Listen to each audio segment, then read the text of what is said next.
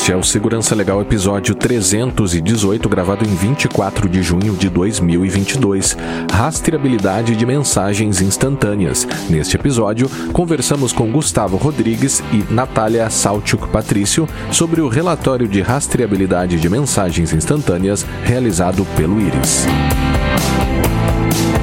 Segurança Legal, com Guilherme Goulart e Vinícius Serafim. Um oferecimento Brown Pipe Consultoria.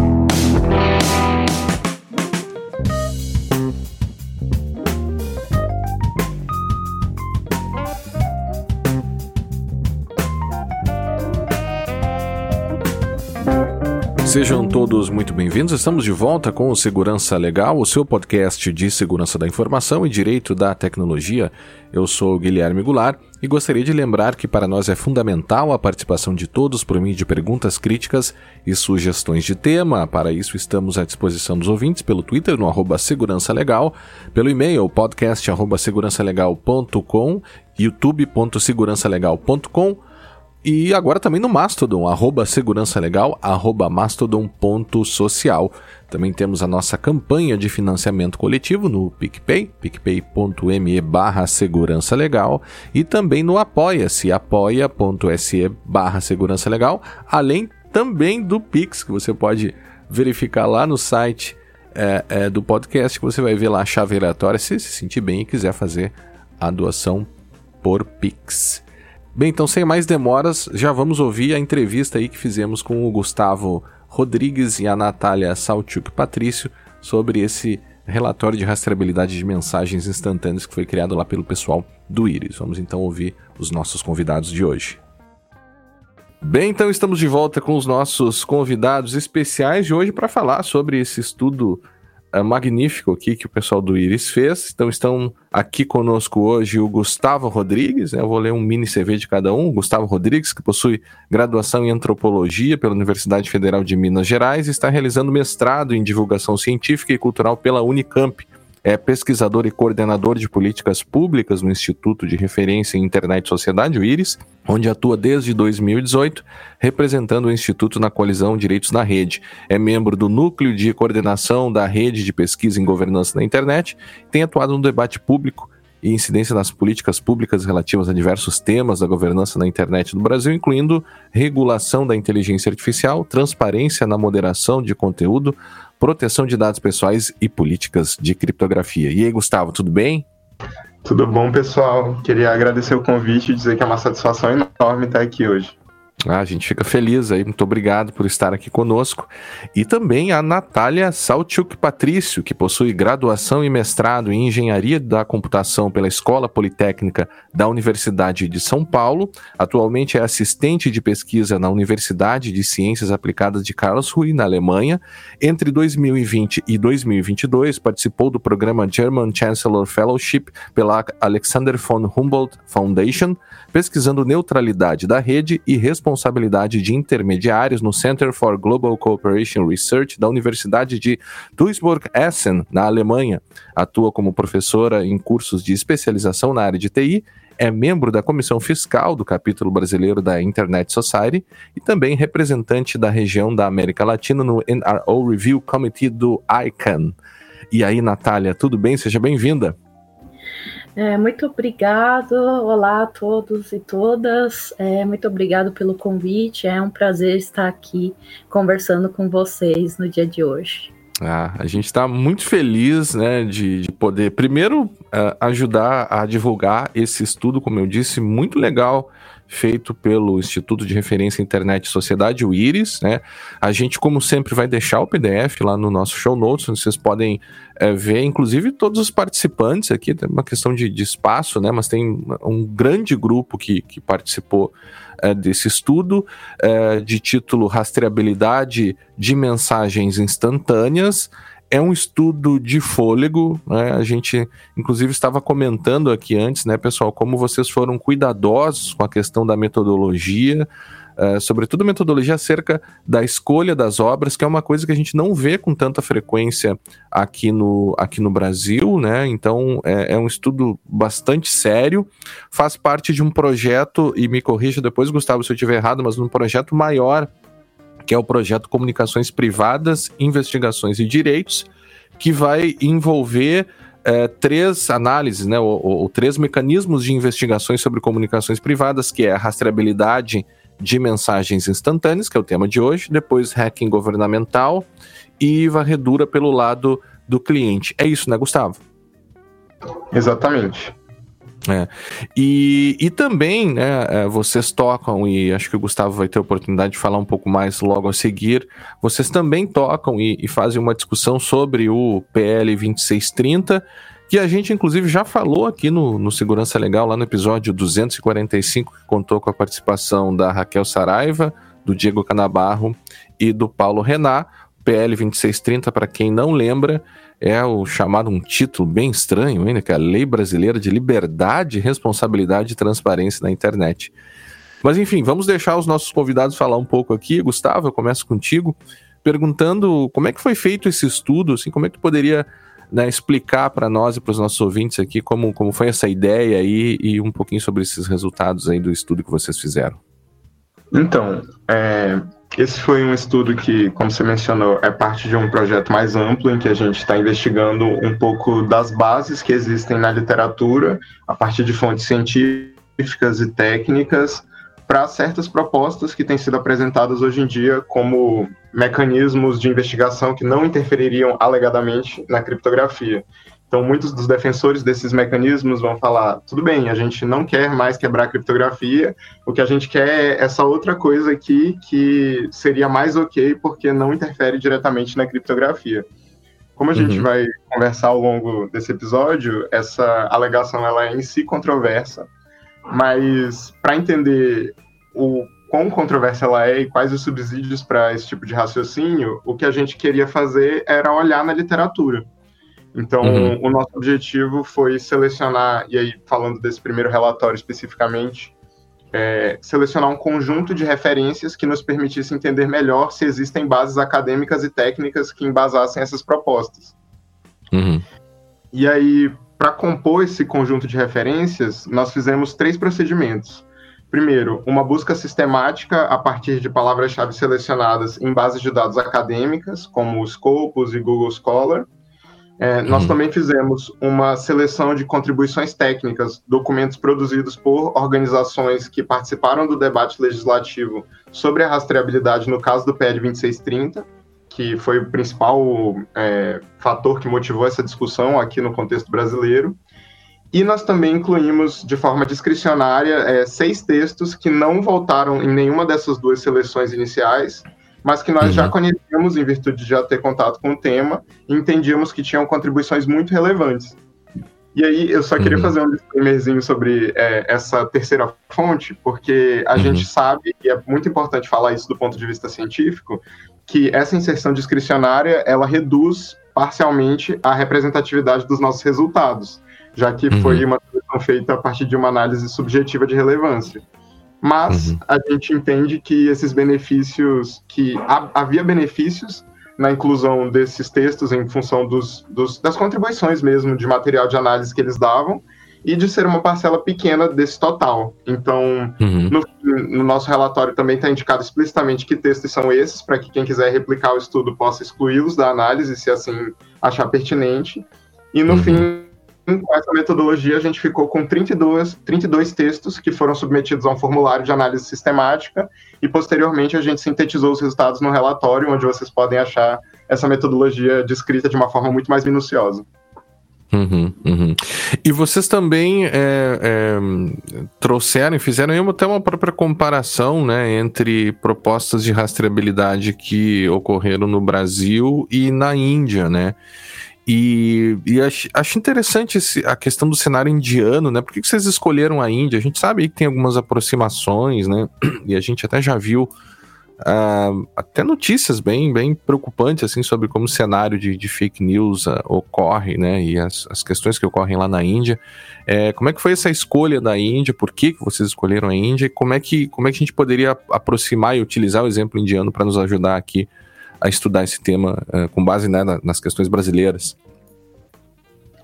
Então, é, essa é uma questão bastante interessante, porque na verdade é, a gente não escolheu exatamente a Índia. Eu diria que a, a Índia se impôs para nós como um contexto fundamental para ser analisado no estudo.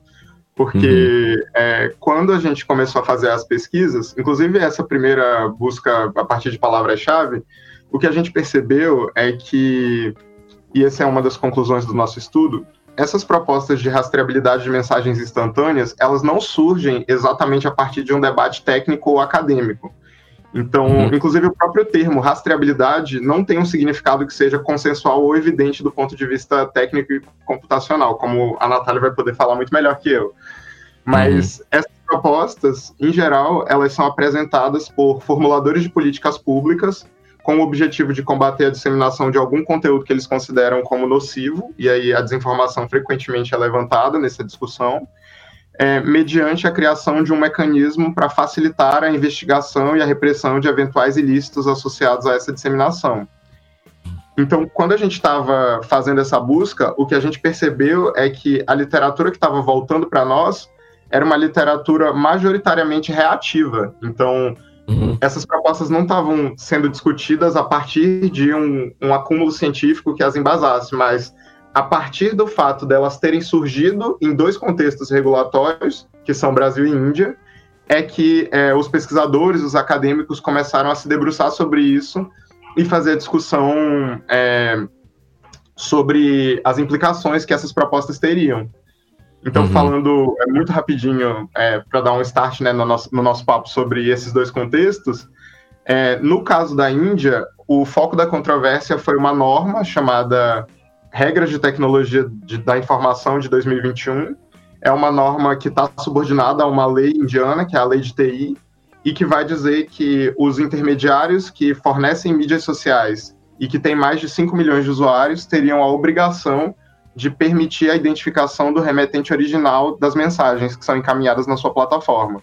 Então, uhum. no contexto indiano, é, o conteúdo da norma diria que se eu escrevo algo e aí é, escrevo para você você encaminha para o Vinícius e o Vinícius encaminha para a Natália, é preciso que a plataforma garanta que seja possível me identificar enquanto remetente original. Uhum. Já no caso é, brasileiro, teve uma leve diferença, assim, que na verdade é uma diferença é até substancial é, o motor aqui foi o PL, da, o PL 2630, como vocês comentaram, que também é conhecido uhum. como PL da Fake News, que foi um texto que tramitou super rápido em 2020, foi aprovado no Senado, com uma previsão de que a plataforma devia guardar os registros sobre os envios de mensagens que fossem encaminhadas é, por cinco usuários em até 15 dias para grupos, listas de transmissão ou mecanismos análogos.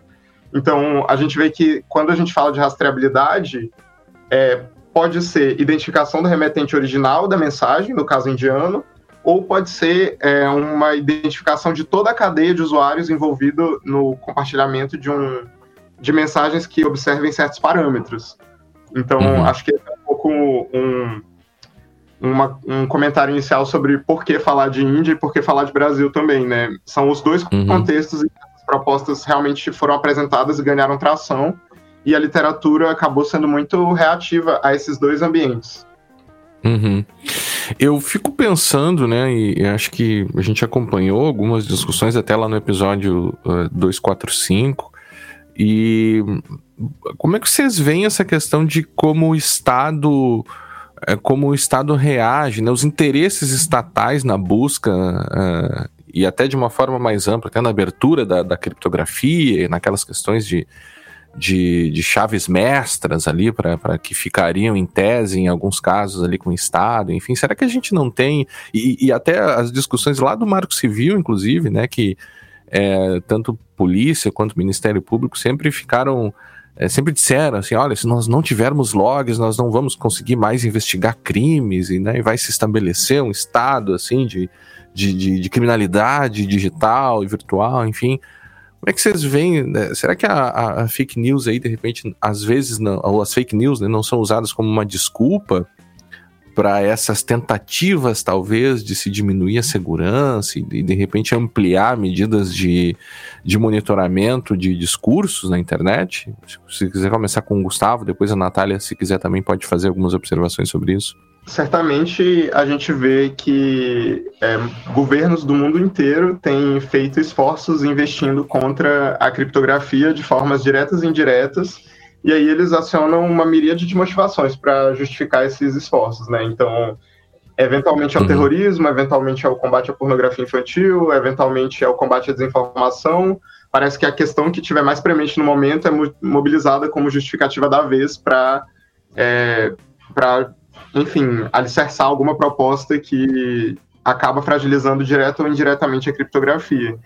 E aí, uma coisa que uhum. eu venho percebendo nos últimos anos é que, conforme com o debate sobre a criptografia foi avançando e ganhando mais tração pública, parece que os governos passaram a ter um certo constrangimento em admitir que eles têm um interesse em quebrar a criptografia. Então, é, você vê uma mudança de retórica que é no sentido de dizer não, não, mas tudo bem, custódia de chave quebra criptografia, então eu não quero um sistema de custódia de chave, eu não quero uma chave mestra. Mas me dá então uma rastreabilidade de mensagens instantâneas, me dá então um client-side scanning, me dá então algum outro mecanismo que, em última análise, vai gerar um prejuízo talvez tão grande quanto para a segurança dos usuários, para os direitos dos usuários, mas que eu consigo tentar enquadrar politicamente como uma coisa que não está violando a segurança do sistema e que se não haveria uma interferência direta na criptografia, né? Nem no algoritmo, nem no mecanismo de gestão de chave, então tá tudo bem.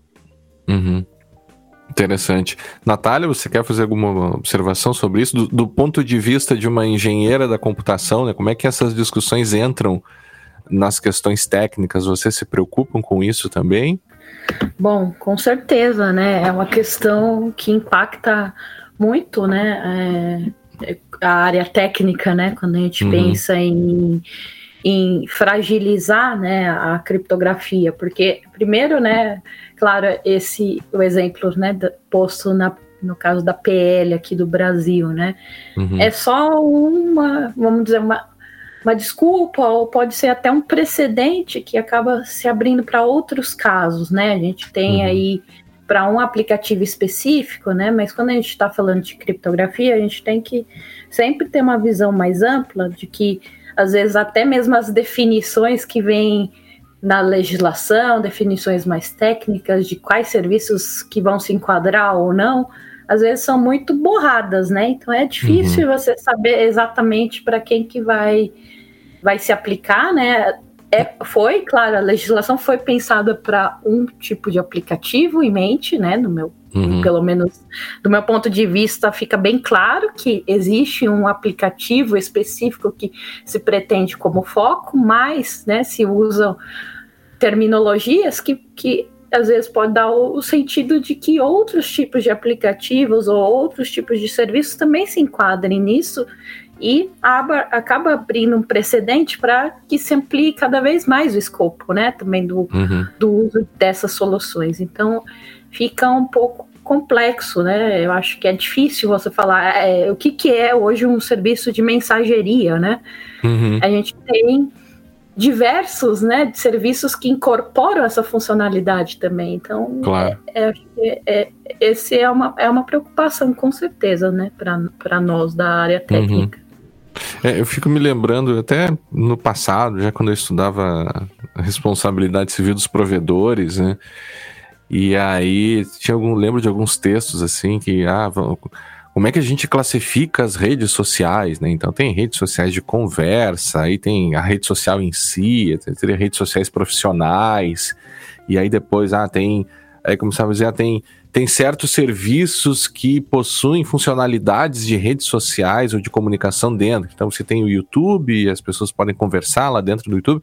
Só que na verdade, como até mesmo você falou, né, Natália, é, é difícil até de estabelecer, né? Porque hoje a, comunicação ela é tão intensa e tão integrada em tantas plataformas, né, que de repente você, ah, eu vou regular somente é, mensageria que se diz, não instant messengers, né?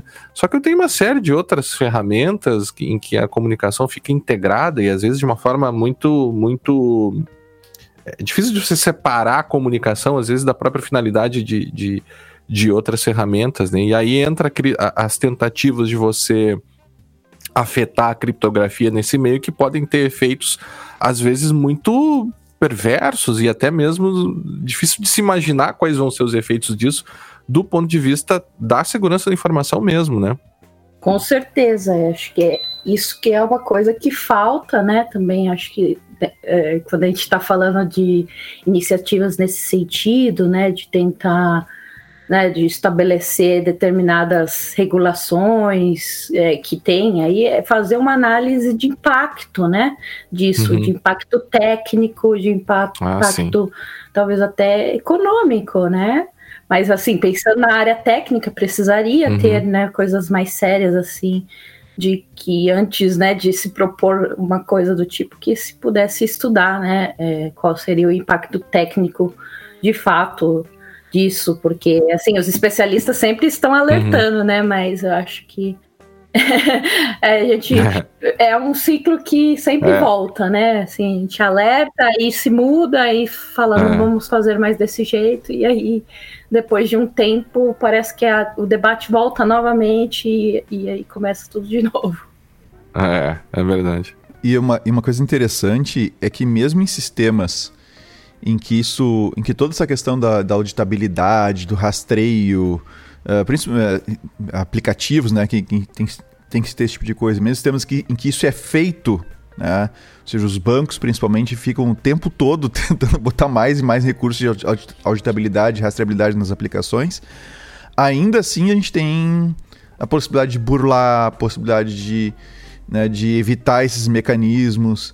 E aí, quando tu pensa num ambiente tão diverso de aplica aplicações de comunicação e, e, meios diferentes, né, como vocês estavam colocando, né, que não são, não, não é só o aplicativo de Instant Message, são tantas outras plataformas que integram esse tipo de, de funcionalidade que é, realmente é um problema complexo pra caramba para resolver assim numa numa parada só, né? Ou seja, tem que realmente pensar bastante sobre isso antes de implementar, tentar implementar qualquer coisa. Né? Não só sob pena de colocar em risco a privacidade do, dos usuários, né? E a, a, liberdade de expressão também deles em certo, em certo ponto, dependendo do país em que a gente se encontra, mas também uh, a própria efetividade do mecanismo, né? que pode simplesmente se hum. mostrar é, o pior, né? O, a, como as pessoas ainda podem simplesmente mudar de... Esse aplicativo aqui é, é né, se a ideia é, por exemplo, é, é, co controlar fake news, né?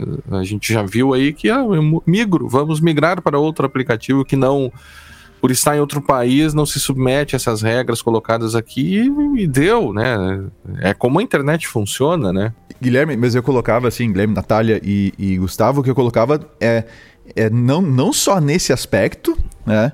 Mas na, mesmo que todo mundo, vamos supor que a gente uhum. faça, né? Todo mundo se dê as mãos e, e vamos fazer, vamos implementar rastreabilidade em tudo que é sistema que a gente vê pela frente, né? Para evitar fake news, seja lá o que for uh, fazer. Uh, por mais que se esforce para fazer direito a coisa, mesmo que a gente tenha um método que funcionasse e tal, uh, a, a, questão das vulnerabilidades que a gente encontra em tudo quanto é uhum. aplicação, tu teria vários desenvolvedores diferentes atuando em várias aplicações diferentes, seria assim praticamente impossível tu não ter uma, uma, uma possibilidade de alguém malicioso, alguém que quer efetivamente fazer um ataque para disseminação de informação falsa, por exemplo, que vai ter recursos para isso, né? recurso financeiro uh, suficiente para investir numa, numa busca por essas portas alternativas de entrada, vai encontrar. Vai acabar encontrando. Essa é uma das críticas principais que se faz a essas propostas, que elas têm falhas conceituais muito graves, né? Então, quando a gente pensa em desinformação, um dos aspectos basilares do debate é o caráter multiplataforma uhum. da desinformação. Então, se chega um conteúdo para mim no Twitter e eu decido compartilhar ele no no WhatsApp, por exemplo, acabou, a rastreabilidade não vai, não vai me ajudar a chegar no, no remetente original efetivo, ela vai chegar na pessoa que trocou de plataforma. E do mesmo modo, uma das críticas que também apareceu bastante no nosso estudo era quanto a essa questão da eficácia mesmo dentro de uma plataforma. Porque a burla do mecanismo de rastreabilidade é Ctrl-C, Ctrl-V uhum. ou captura de tela. São dois mecanismos de custo baixíssimo em que permitiriam que o usuário comum simplesmente é, passasse a é, compartilhar aquele conteúdo sem que o mecanismo de rastreabilidade o pegasse. Então, você tem uma falha conceitual mesmo, com essa ideia de remetente original sendo tão central, ou mesmo com a ideia de cadeia de encaminhamento sendo tão central para uhum. justificar essa proposta. É, isso, Gustavo, é, o, né, é, a, é a modelagem de ameaça uh, mal feita. é, é, justamente isso, tu não avalia todas as, não avalia adequadamente contra quais ameaças tu tem que se defender para que o sistema funcione.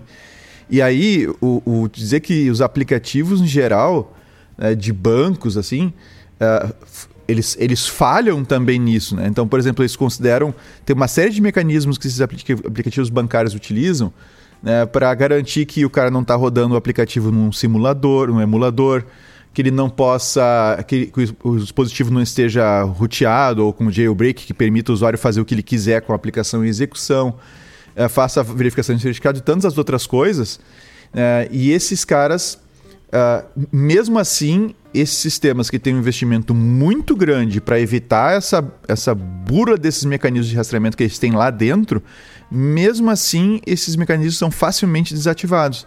Agora, imagina isso transposto, uh, essa é relação que eu estou fazendo, mas isso, isso transposto para aplicativos de Instant Messenger, né, ou qualquer outras, qualquer outras aplicações de comunicação. É, que não tem o mesmo foco, não tem a mesma, a mesma preocupação uh, talvez com a questão da, da segurança. Né? E mesmo que eles implementem mecanismos idênticos, esses mecanismos são facilmente burlados. Então a plataforma em si não é segura. Por mais que tu não tenha, vamos supor que tu consegue né, desabilitar o copy e outras coisas mais, a aplicação em si nunca vai ser segura na mão do, do atacante com a motivação adequada e com os recursos necessários para fazer a, a alteração do, do programa em execução. Aí não, realmente não, não, não vai ter o que fazer aí. É, Gustavo, diz uma coisa, como é que tá a situação atual desse, desse PL aqui do 2630? Eu até pedi hoje de manhã para vocês aqui uma, uma cópia, né? É, que a gente teve algumas discussões aqui, eu, desde o, o, o, episódio 245, eu acho que não teve nenhuma modificação, né?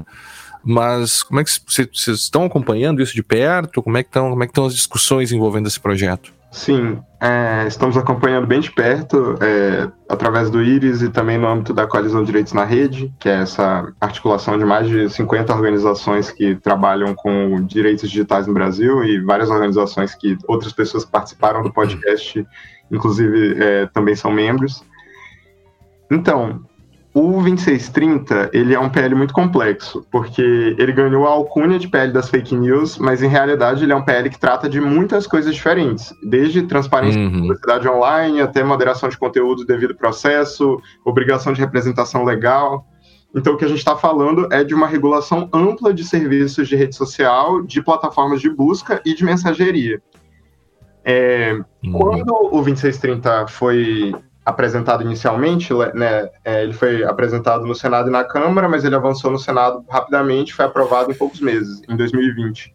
É, ele foi objeto de muitas críticas, é, críticas tanto ao conteúdo dele, inclusive por causa da rastreabilidade, entre outras previsões, mas também críticas quanto à forma como o processo foi conduzido, é, que foi muito assodado, que foi excessivamente acelerado, que não teve espaço suficiente para uma participação realmente plural. É, só que quando o PL chegou na Câmara, a coisa mudou um pouco de figura, porque foi composto uhum. um grupo de trabalho, né, é, especificamente para é, produzir um, um, parecer, um substitutivo desse texto, e aí esse grupo fez um processo bastante amplo de participação. Então foram realizadas 27 reuniões técnicas deliberativas, 15 audiências públicas, teve a participação de mais de 150 especialistas dos mais diversos setores, e aí, como resultado final desse grupo, surgiu um relatório que trazia uma evolução muito substancial em relação ao texto do Senado. Então, tinha regras de devido processo e transparência para moderação de conteúdo que seriam importantes do ponto de vista dos direitos dos usuários, para normas de transparência de publicidade digital também. A própria rastreabilidade foi algo que foi retirado do texto em favor de uma, de uma uhum. combinação entre mecanismos menos gravosos de investigação, é, que fossem controlados judicialmente, que fossem voltados para indivíduos específicos, tivessem prazo determinado, e mecanismos de desincentivo à viralização de conteúdos. Então, uhum. é, houve uma série de pontos de melhora. Agora, é importante falar também que há pontos que ainda são bastante controversos no, nesse último relatório. Então, teve um, toda um, uma inclusão de uma parte sobre remuneração de jornalismo que exigiria todo um debate muito mais amplo. Tinha uma proposta também de alterar o marco civil da internet para é, dobrar o tempo de guarda do, dos dados que estava estabelecido ali, dos dados cadastrais. É, a gente uhum. ouviu rumores de que a rastreabilidade estava correndo risco de voltar é, numa versão um pouco mais amena, entre aspas, né, que seria restrita a conteúdos multimídia e ao período eleitoral. Mas, é, atualmente, o PL está parado, porque houve uma tentativa de aprovar um requerimento de urgência para que ele fosse levado a plenário. É, mais cedo esse ano isso aconteceu, só que houve uma resistência muito grande, tanto do, do governo quanto das plataformas que seriam reguladas, e esse pedido de urgência não foi aprovado. Então, desde então, tá uma coisa meio no limbo, assim, a gente não sabe exatamente o que, que vai acontecer é, nos próximos capítulos. E com o período eleitoral se aproximando, é, existe uma chance dessa proposta acabar sendo, digamos assim, atropelada pelo ritmo de trabalho que o Congresso assume durante o período eleitoral. É, e aí você fica pensando, né, é, como a, a, diferença das proposições, né, e das regras, né, muito, muito heterogêneo, né, você tem, é, como você muito bem colocou, é, é, tentativas de regular coisas muito diferentes, alterando outras legislações, né, voltando ao debate do Marco Civil, e, aí, e até a própria, a nossa própria tradição, e isso é uma, acho que é uma, uma consequência direta do momento político atual que a gente vive, né, é, no Congresso, sobretudo, mas o, o, Marco Civil, né, acho que é um, um grande exemplo mundial ali de, de, de, colaboração, né, de participação pública na, na questão da, de se ouvir diversos grupos, acho uma coisa meio que única, assim, né, no Brasil, a forma de construção do Marco Civil, né. É, e aí você pega um, um, projeto de lei que talvez influa na, na, nossa vida cotidiana, né, ou afete a nossa vida cotidiana, de forma positiva ou negativa, dependendo do ponto de vista, mas de forma até mais ampla do que o Marco Civil, sem contar com aqueles mecanismos de participação que a gente teve lá no Marco Civil, né, Gustavo? Ah, com certeza. Acho que um dos fatores que já dificultou um pouco esse debate é que ele foi feito durante a pandemia, né? E a pandemia ela impulsionou a discussão, é verdade. falou muito sobre como que a desinformação sobre questões como vacinas foi algo que suscitou muita preocupação pública, né? É, então, isso impulsionou o debate político sobre regulação de plataformas, ao mesmo tempo que as possibilidades de participação ficaram muito restritas, né? Então, é, o Congresso Nacional ele tinha um grau de abertura muito maior para participação antes da pandemia e, e aí durante foi aquela passagem muito rápida para o funcionamento digital remoto e, e aí as possibilidades de participação ficaram bastante restritas. Então, acho que uhum. é, um, é uma situação muito sui generis, né, para a elaboração de uma regulação como essa. Mas, apesar disso, eu tenho uma avaliação de que o processo feito na Câmara foi, foi bastante rico mesmo, porque foram uhum. muitas audiências, a gente debateu extensamente, foram muitas reuniões, é, diversas é, versões do texto estavam é, em discussão. Então, foi bastante interessante enquanto essa experiência de construção democrática. Inclusive uhum. pensando que não só o Marco Civil da Internet, mas a própria Lei Geral de Proteção de Dados também foi fruto de um processo de debate bastante amplo. Então o Brasil tem uma espécie de tradição no nosso é. bolso de direitos digitais que a gente vem construindo na, na última década de, de, participação, de construção democrática. Uhum.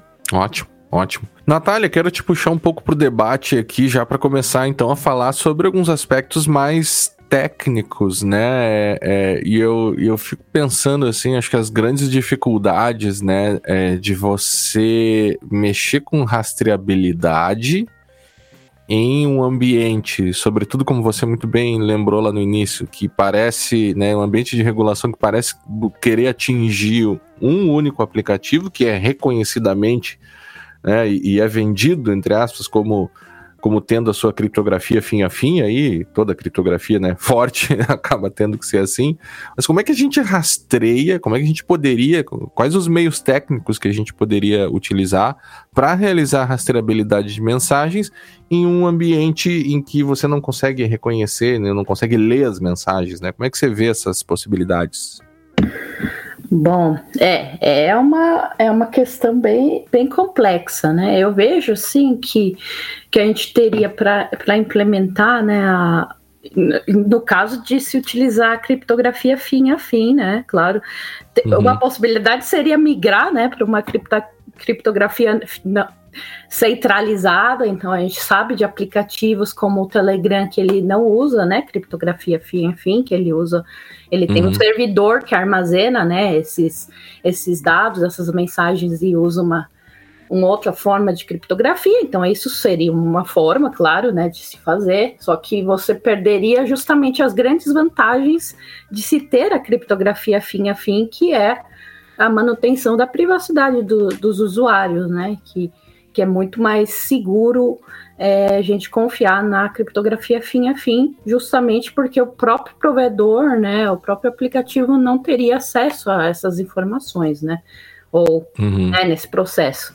Então, uma forma seria, claro, usar soluções centralizadas, o que é um tanto quanto temerário, e aí depois a gente pode até falar por quê, mas uhum. é, no caso de criptografia fim a fim, eu imagino assim que a, a solução que, que, a gente teria que acoplar junto com as mensagens seria o uso de do que a gente chama de hashes, né? Que são basicamente aí uhum. como se fossem é, stamps, é, selos, né? De certa forma. A gente uhum. chama também de resumo criptográfico Sim. da mensagem que iria junto com, com cada uma dessas, que essas mensagens que seriam armazenados de alguma forma pelo provedor para que ele pudesse fazer essa rastreabilidade, né?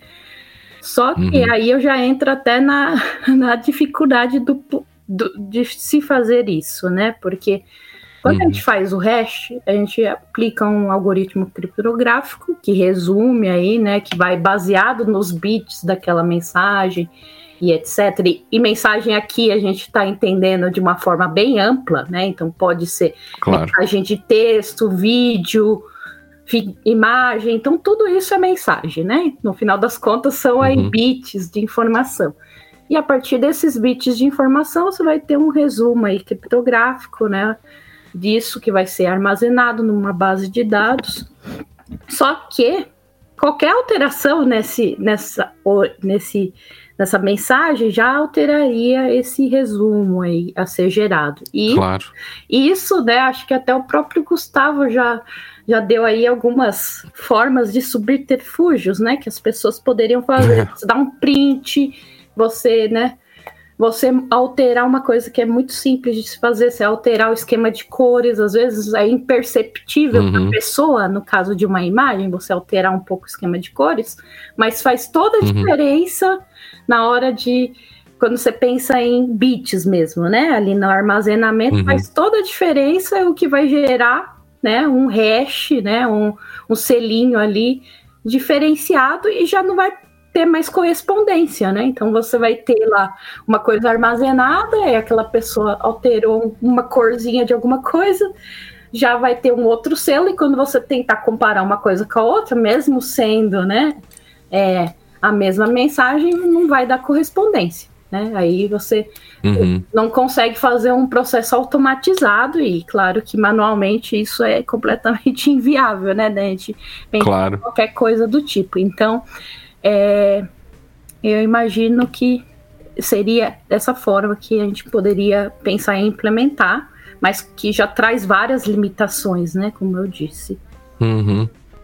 E, e, Natália, é, essa. Desculpa, Guilherme, essa modificação que tu falas, ela pode uhum. ser extremamente sutil, né? Numa imagem ou num vídeo, um, um único bit que seja alterado, que não vai.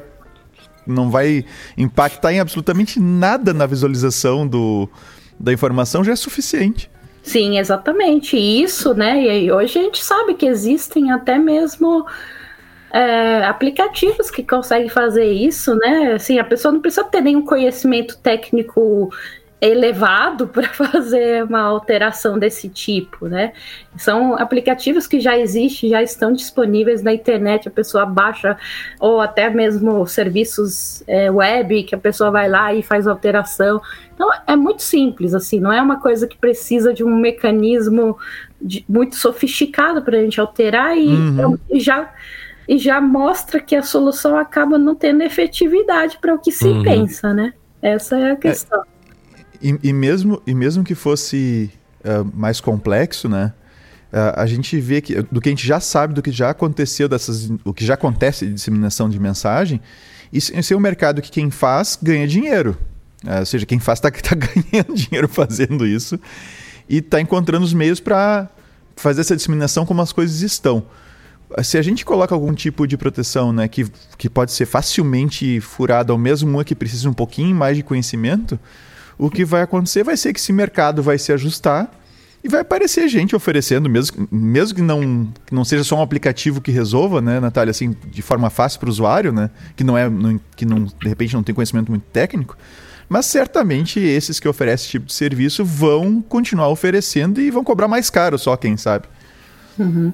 É, então, essa é uma questão, né? A gente fala como, né? Aí talvez até dando um pouco o nome uhum. aos bois, né? A gente, a proposta, a proposta, né, no Brasil é muito focada no WhatsApp, porque, enfim, é onde ocorreu aí uma grande disseminação, né? Então é muito, para mim é muito focado, assim, pensando na arquitetura que o WhatsApp tem, etc, etc. O que eu acho que é bem problemático já do ponto de vista, porque é, é uma das soluções claro. possíveis, né, para esse tipo de aplicativo. Mas é, o que acredito que é bem complicado é que você, ok, você ingessa um tipo de aplicativo que é o mais utilizado, ok, e tudo bem, você vai ter aí uma grande massa, né?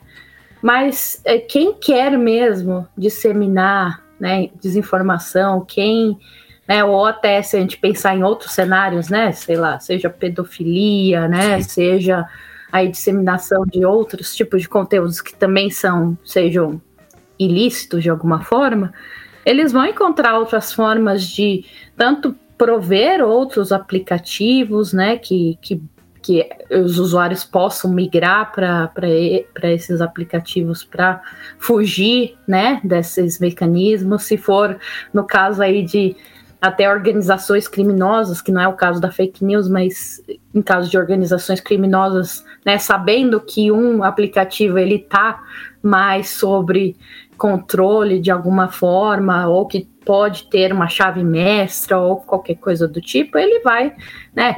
As grandes organizações criminosas elas têm dinheiro para desenvolver seus próprios aplicativos, uhum. para desenvolver seus próprios sistemas, né, de inteligência e de comunicação dentro desse, desse cenário aí digital. Então, não, não custaria nada, né? Não é que não custaria nada, mas não seria uma coisa assim tão improvável de, de se acontecer de, de haver uma construção de um aplicativo específico para comunicação dentro desse cenário mais criminoso, uhum. talvez, né? E, e, e, ter essa migração. Não vamos mais usar aquele aplicativo porque sabemos que ele está ali, né?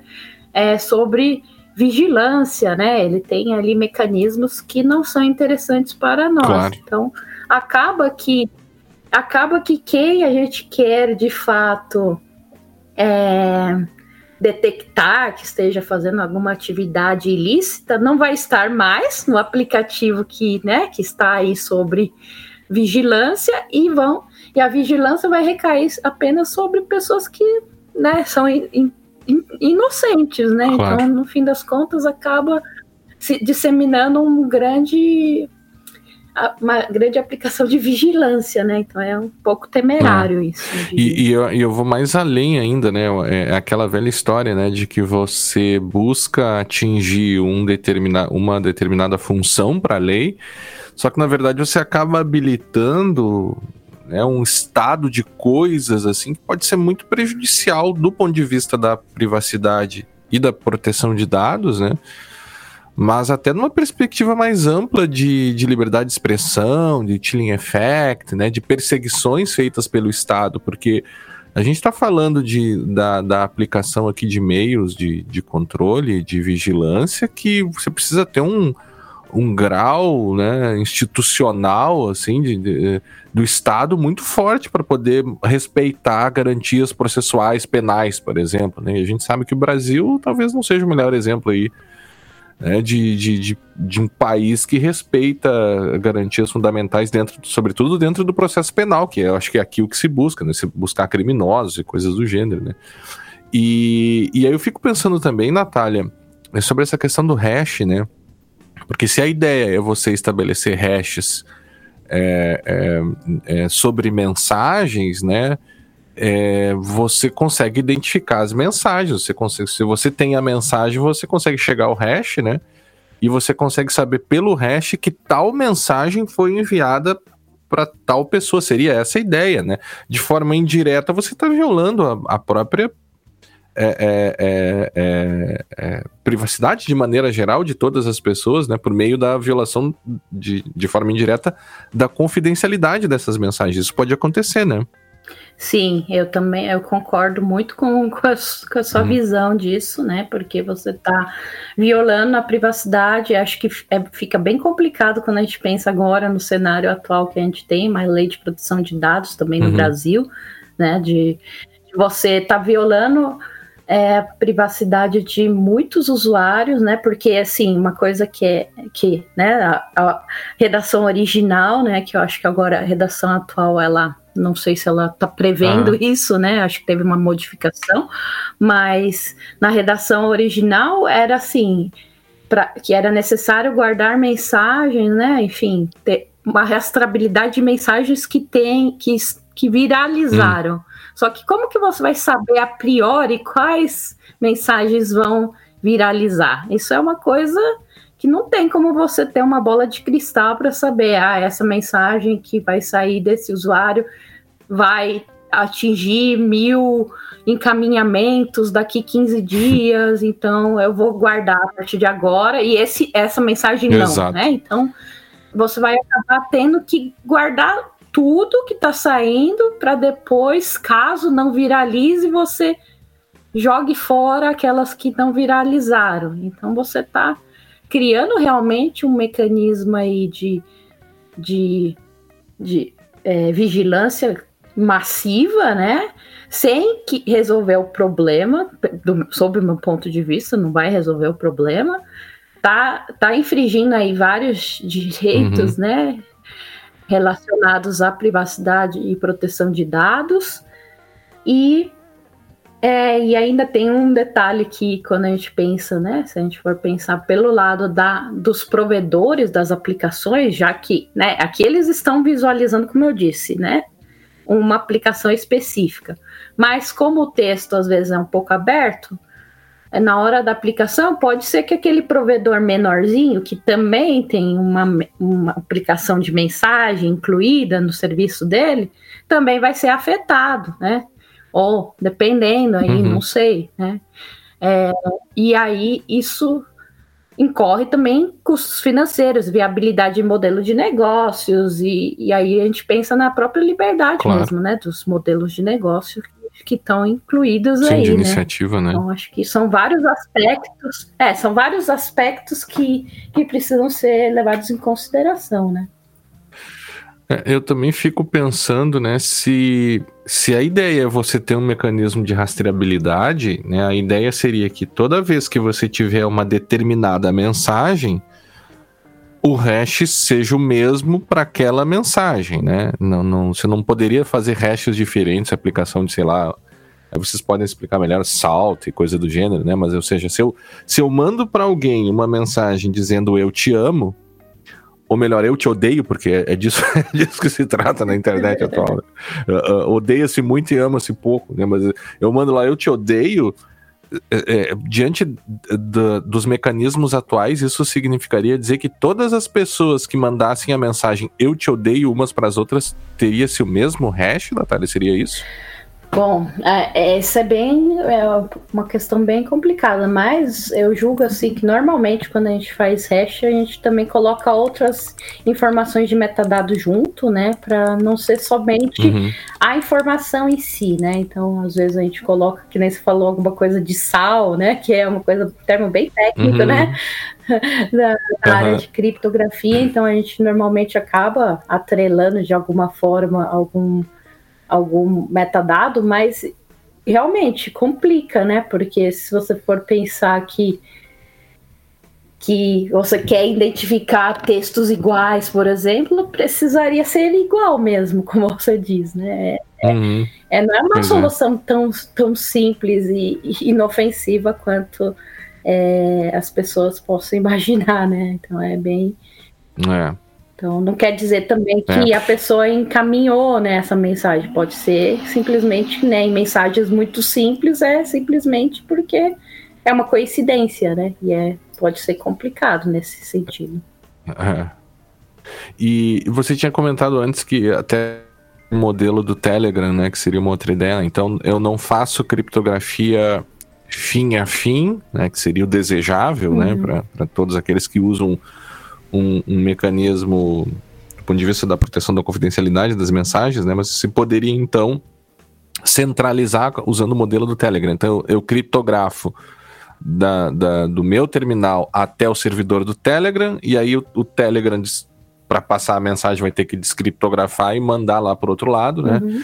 É, quais são os riscos ou, ou, benefícios que você vê nesse possível modelo aí de, de criptografia? Bom, é, riscos.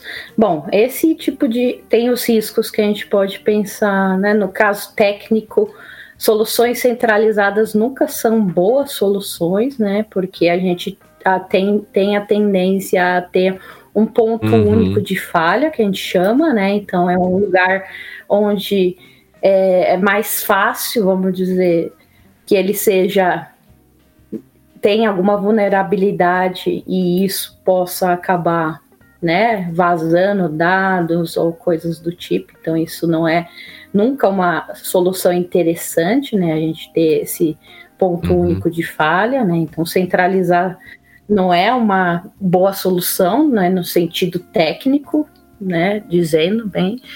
E ou aí já pensando no caso de, do provedor em si, né, e aí questões até um pouco mais sociais, eu diria que não é interessante também o próprio provedor ter acesso às informações que, que, que trafegam, né, porque, enfim, é, a gente não sabe né, no caso específico do Telegram, a gente sabe como que esses dados são armazenados, eh, tratados, enfim, né, qual é os claro. níveis de segurança. A gente confia que, né, a gente espera que, né, sejam sejam usadas melhores práticas de segurança para armazenar esses dados, mas é, a gente não sabe, né, se, se de fato está tá ocorrendo isso, se não são usados essas mensagens para fazer algum tipo de análises aí para outros modelos de claro. negócio vendidos, dados.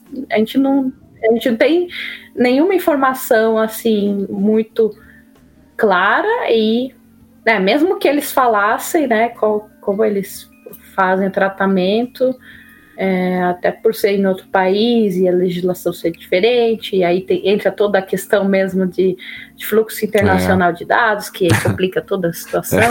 E, enfim, mas, é, mas ainda que, que a gente, né, que, que tivesse tudo certo, né, a gente não, a gente teria que, a gente não teria certeza, né, quando a gente tem a, a aplicação, quando é a criptografia fim a fim, a gente sabe que em todo o percurso, né, aquela mensagem vai estar cifrada e que o provedor ele uhum. tem acesso, né, a, a ao que está escrito ali, o que, que é, e nem nada disso. Então, é muito mais. É, a confiabilidade é uhum. um outro nível, né? que, que, se tem aqui, privacidade e tudo é, mais. Gente... Então. É, acho que esse é um é. risco grande. É, eu acho que, que no final das contas a gente acaba, né, como já ocorreu em outras tentativas de regular a criptografia, a gente acaba implementando medidas que não atingem quem se queria atingir ou não afetam quem se queria atingir e acaba se afetando as pessoas que não tem nada a ver com a história, diminuindo é, a depender da forma como for implementado, mas diminuindo a segurança geral de todo mundo e no final das contas também diminuindo a própria privacidade né, das pessoas é, é que estão trocando mensagens legítimas aí, que eventualmente não querem, e têm o direito né, de, de ter sua privacidade protegida nas suas comunicações. Até na Alemanha, né, Natália, tem lá o direito, inclusive, o direito fundamental à, à integridade, à confidencialidade, né, o uhum. direito fundamental lá à segurança da informação, né, que é uma coisa que alguns comentadores também estudiosos Sim. aí já comentam aqui no Brasil, né, que é um avanço muito grande, né, da, dos alemães. Uhum. Não sei se você já chegou a, a ter contato, estudar um pouco sobre isso. uh, nos seus estudos, né, nas suas andanças pela Alemanha. Né? É. é, um pouco sim, né? A gente tem. É, tem realmente. Aqui, aqui tem uma coisa interessante aí, talvez até sair Não, um fica pouquinho, vontade, né? Fica só, vontade. Só pra, ah. um pouquinho. Né? Como eu percebo, né, por morar aqui já há algum tempo, a, a cultura ah, da privacidade, uhum. né? Eu, eu, chamo, né? Eu imagino que isso é, é uma coisa que faz muita diferença, né? Como a população em geral tem essa visão, né, da, da, da privacidade, não só, né, no meio digital, mas sim uhum. também transfere isso, né, para a internet e tudo mais, mas de uma forma ampla, né? Então as pessoas elas têm isso como uma preocupação básica no dia a dia, então é, a gente percebe que isso acaba fazendo diferença no próprio no próprio uso né, das ferramentas, como as pessoas elas interagem com, com o meio digital e, e com aplicativos e com tudo. Então, como eles são muito mais desconfiados também em relação a as coisas. Eu vejo aqui muita gente usando hum. em vez de, né, WhatsApp, que é amplamente utilizado no Brasil, as pessoas já migraram para o uhum. Signal, por exemplo, né? Uhum. Muitas pessoas e pessoas assim que não são, não são pessoas de uma bolha técnica, são pessoas mesmo não tão. É, são pessoas uhum. leigas né, no assunto, mas que realmente têm aquela preocupação em mente de ah, tem essa questão, né? Então é interessante sim observar é, esses, esses avanços que, que tem por aqui também. É, e não é à toa, né, Natália, que os alemães foram os, os, a primeira lei de proteção de dados é alemã, no estado de Hesse, se não me engano, é uhum. o Hessen, né? Uhum. E, e, talvez, é, talvez não, com certeza, no início da década de 70, né?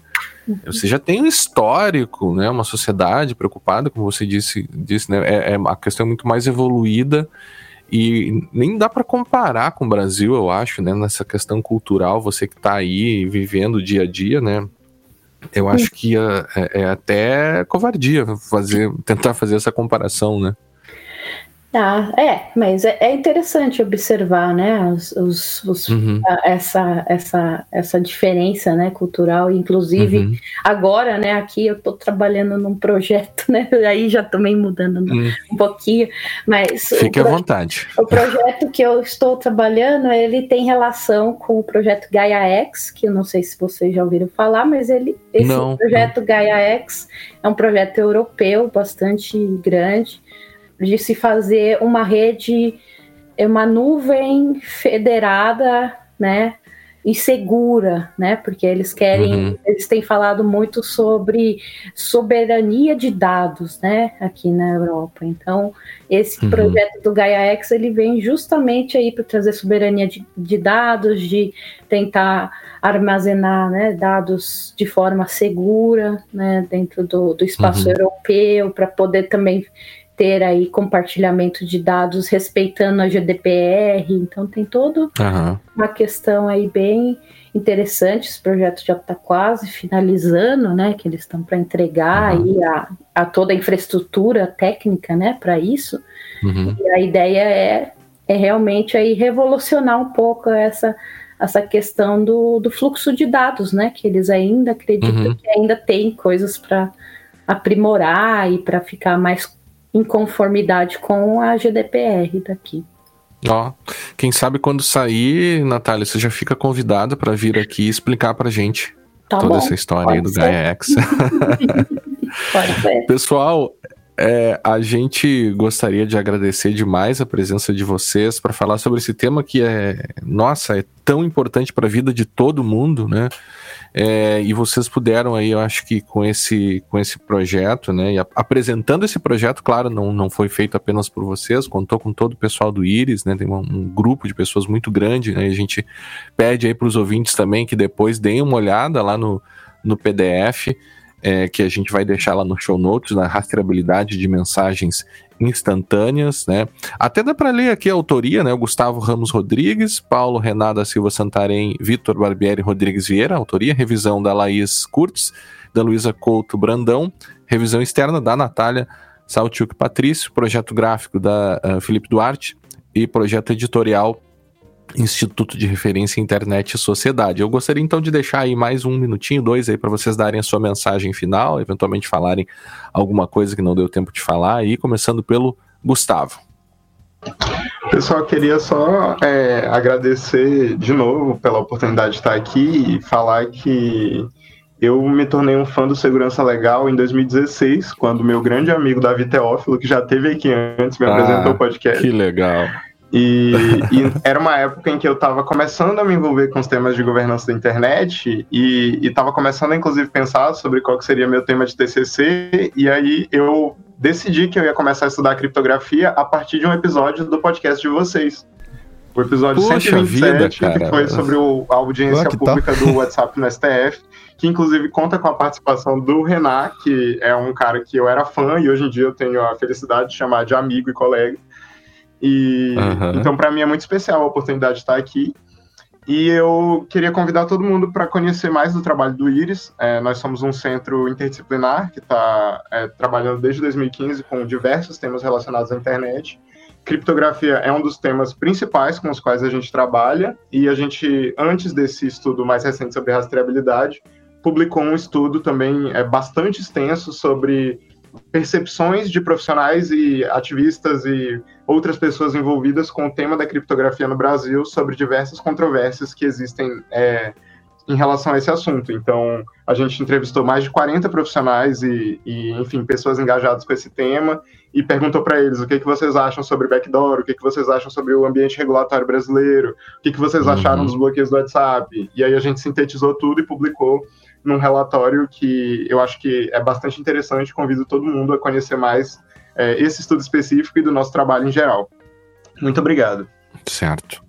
Obrigado. E a gente deve esperar a, a, os próximos, as próximas partes do estudo de hacking governamental e varredura pelo lado do cliente também? Sim, a gente vai publicar, a gente está produzindo agora o de varredura pelo lado do cliente e ele vai sair aí num futuro não muito distante. ótimo, ótimo. Natália? Bom, primeiro agradecer aí o convite para participar no, no, no, podcast também. A, vem acompanhando também o podcast já faz um tempo, né? Foi o meu colega aí, Diego Canavarro, que, que, que me apresentou. sim, sim, sim. Que me apresentou o podcast. Então, desde já faz alguns anos também que, que escuto. E e é um prazer, então, né, tá, tá aqui. E também uma outra coisa, né, que foi bem, assim, também agradeço bastante, porque eu não faço parte do Iris em si, né, eu fui convidada para fazer uhum. uma revisão externa, né, do, do estudo e para mim foi um imenso prazer, né, ler o estudo porque está realmente muito bem feito, né? Então, é. assim, tá imperdível para quem realmente quer se aprofundar no tema. É um estudo que vale a pena realmente é, a leitura, porque ele traz uma metodologia muito boa, então está muito sólido, né? Um estudo que com certeza tem muito a contribuir para esse debate, né, no Brasil sobre aí rastreabilidade, né? Então acredito que que vale a pena, né, a leitura aí. E agradeço, né, mais uma vez aí. Muito obrigado. Nós, então, que agradecemos a presença do Gustavo Rodrigues e da Natália Salchuk Patrício, que nos explicaram aqui, nos ajudaram, nos lançaram luzes aí sobre essa questão da rastreabilidade de mensagens instantâneas. Nós agradecemos também a todos aqueles que nos acompanharam até aqui e nos encontraremos no próximo episódio do podcast Segurança Legal. Até a próxima. Até a próxima.